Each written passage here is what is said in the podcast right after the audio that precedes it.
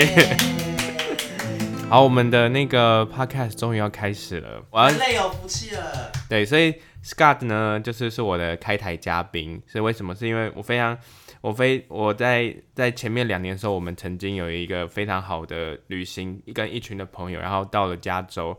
然后我们去了犹他州，然后又。公路旅行，然后跟他聊了非常的多，我对这个人越来越好奇，因为我们在台湾有一面之缘，然后后来到了美国的时候，他还很有非常的热情的接待，然后我发现说，诶，怎么可能？就是因为我发现说，原来你对于就是不管是身心成长的探索啊，或者是其实你在于就是认识自己这一块有非常多的一些一些启发，然后我觉得大家常常会讲说，就是。这样子很身心灵健全的人，可能是很像都已经上山修行了，对不对？他没有，就是。我发现说他的职业也非常有趣，而且甚至是很实际，在所谓的人家说商业能量很丰沛的一个空间环境，去要去管理八十几个人的环境，甚至是他还是美国前五百大的一个企业，所以我就想说，哇，像是已经有点好像我们已经人家说阿弥陀佛的一种修行者，但是没有，他就是很亲切，就像是我们邻家的大哥哥，他说的很多的话，我们如果问他的时候，他都会给我们一些很多动力，所以我一定要邀请他，是因为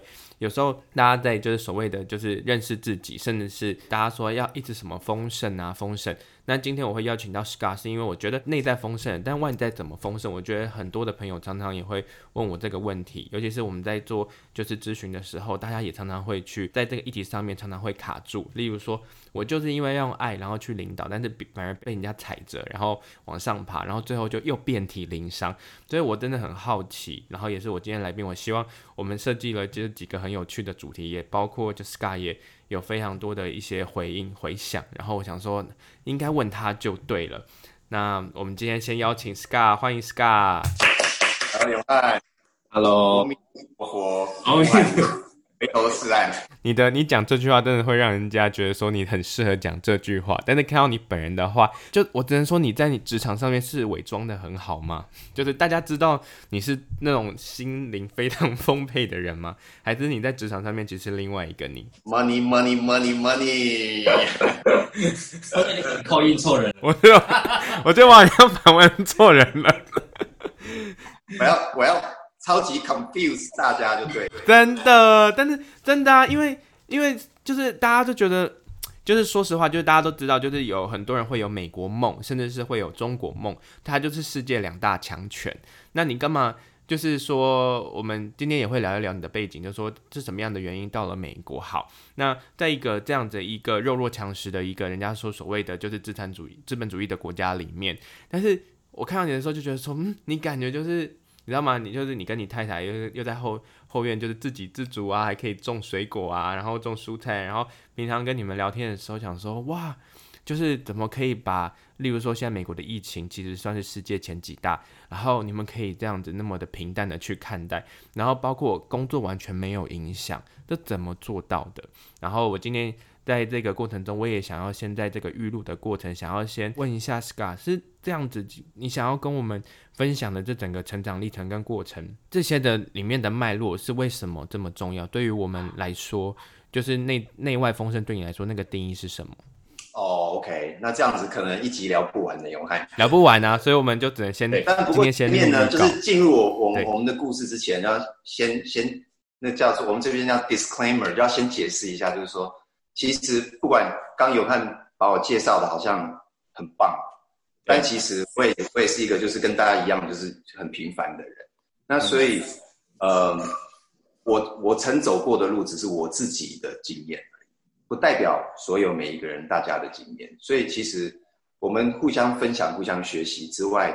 可能每个大家就是去吸取对你来讲最相关的讯息，并不是说跟照单全收都是都适用的。因为其实你刚刚讲到，就是说人生的一些一些经历，其实我我我有一段时间在学习的过程当中，呃，比较年轻的那段时间，就是用所谓的照单全收的方式，就是去学习了非常多所谓的成功人啊、成功大师啊，他们教的一些方法。那后来比较年纪老了一点以后，有点体会，就是说其实。每一个人的生命都不一样，生下来的父母就不一样，成长环境也不一样。所以呃，父母亲输入给我们的城市也都不一样。所以在这些基本的条件不一样的情况下，你再去照单全收别人的成功的这些方式的话，可能并不是完全会适用了。所以完全就是要，还是要大家还是要内往自己内心去去看看，说哪些讯息对你来讲是真的有帮助。哇，前面的 disclaimer 就讲这么长，不好意思。哇，没有，这主要也是我觉得是在。再再去宣示一下我们这个节目，就重点是去听自己有用的，然后呢，就会听自己现在需要的，但是也可以有自我独立的的的看法，甚至是可以把这些想法可以回复在我们的留言板，因为你有你自己的看法。那我觉得刚刚讲到 成功学，我真的很想要跟你大讨论这件事情。因为说说实话，我觉得我好像有被成功学荼毒过诶。因为我的意思不是说我有参加过成功学的，但是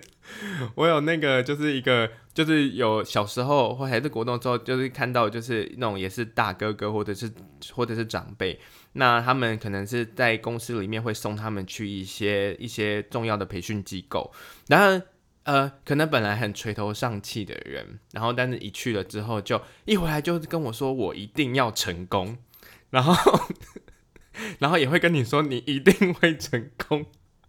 然后我那时候就是想说，哦，我明天要就是考，就是就考试，然后他跟我讲这句话，你知道，让我突然觉得说，哇，一开始是觉得很正向，但我不是说很腹黑，就觉得说他到底是怎么回事，只是。后来隔了就五年，但是我一定要成功，跟我一定会成功。我觉得这个东西是会让人家就我不知道成功定义什么，但他讲这句话的原因到底是什么？那我回头看也没有他过得好或不好，只是会发现说他好像有一种洗脑式的结构，让他一定要成功。但我突然发现后来有很多的模式是会去失败很多次，然后但是他心里一直去。讲我一定会成功，后来他越来越不知道，就离成功越来越远。我不知道这个 Scott 你有没有一些想法或可以解释给我听的？我们会不会第一题就有点那个犀利？对啊，你刚我你刚刚讲的这个这个人好像就是我哎，真假的？大家会大家会不会都有都会说哎、欸，其实是我哎。早期的我真的就是这样子，嗯嗯，那个时候大概十，我我我在小时候就来美国嘛。嗯，那差不多，嗯，十七岁的时候进入一家美商公司，然后就那美那公司又到台湾，然后那做公司是做业务的，还有卖这个成功学课程的，嗯、哦，就是成功学的产品的。对，那到了台湾，那所以这一段时间，那个三年左右，差不多十七岁到二十二十一岁左右，嗯，差不多差不多三年多左右。嗯，十八到二十，年少轻狂，而且正是要奔放的时候。那时候就是充满了能量，嗯、但是呢，完全这边没有东西，都傻傻劲就对了。对，所以那个时候很容易被洗脑，年轻年轻就很容易。那所以所以当然也是偶，辗转接触所谓的成功学，就是、嗯、成功致富啊。那那个时候就接触非常多的世界级成功大师。嗯呃，包括了呃，安东尼罗宾啊，Tony Robbins 啊，对，呃，金克巴 Zig Ziglar 啊，对，然后还有呃那时候的一个老师叫 Bill Gu，然后还有 Tom Hopkins 是专门做销售的专家的，那时候就接触了很多这种所谓世界级大师，然后我就是狂热的去上课，对，嗯，那他们的课程也不便宜，每每每一堂课程有的都要上千块美金的，上千块美金是台币差不多十八万嘛左右。说，安东尼罗宾那时候课程一一一一个五天的就差不多两千多块哦。OK，快差不多将近八万美六七，差不多八万美金吧那时候。哦，OK，八万台币，台币八万台币。OK，OK，现在可能都要十几万了吧？对，所以还我就不止参加一个，我就是那时候觉得就是要一直吸收就对了，就是要尽量一直吸收人家成功的经验，这样才会有机会嘛。那。但是永汉，你刚刚讲到一个重点，就是后来越越好像离成功越来越远，然后好像嗯、呃、也不太清楚成功的定义是什么。对，那现在又先要回到现在比较老一点的，现在老一点回想到年轻的时候，就晓得说哦，原来原来我活在别人的成功的定义的里面。嗯，好，从这一点就就看很多人生，就是说发现。有很多的事情，很多的所谓的你的你的信仰或定义，或者是价值观，都是活在别人的信仰定义、或者价值观。嗯，好，因为我们今天要做预告，因为第一集呢，我们要去，我刚刚看在我们的对话中里面发现说，就是定义成功这件事情，其实会去看见说，离成功越来越远的原因可能会是什么。那对于成功这件事情，大家通常都用钱来去定义它，再来可能是透过投资来去来去累积自己的丰盛，甚至事情是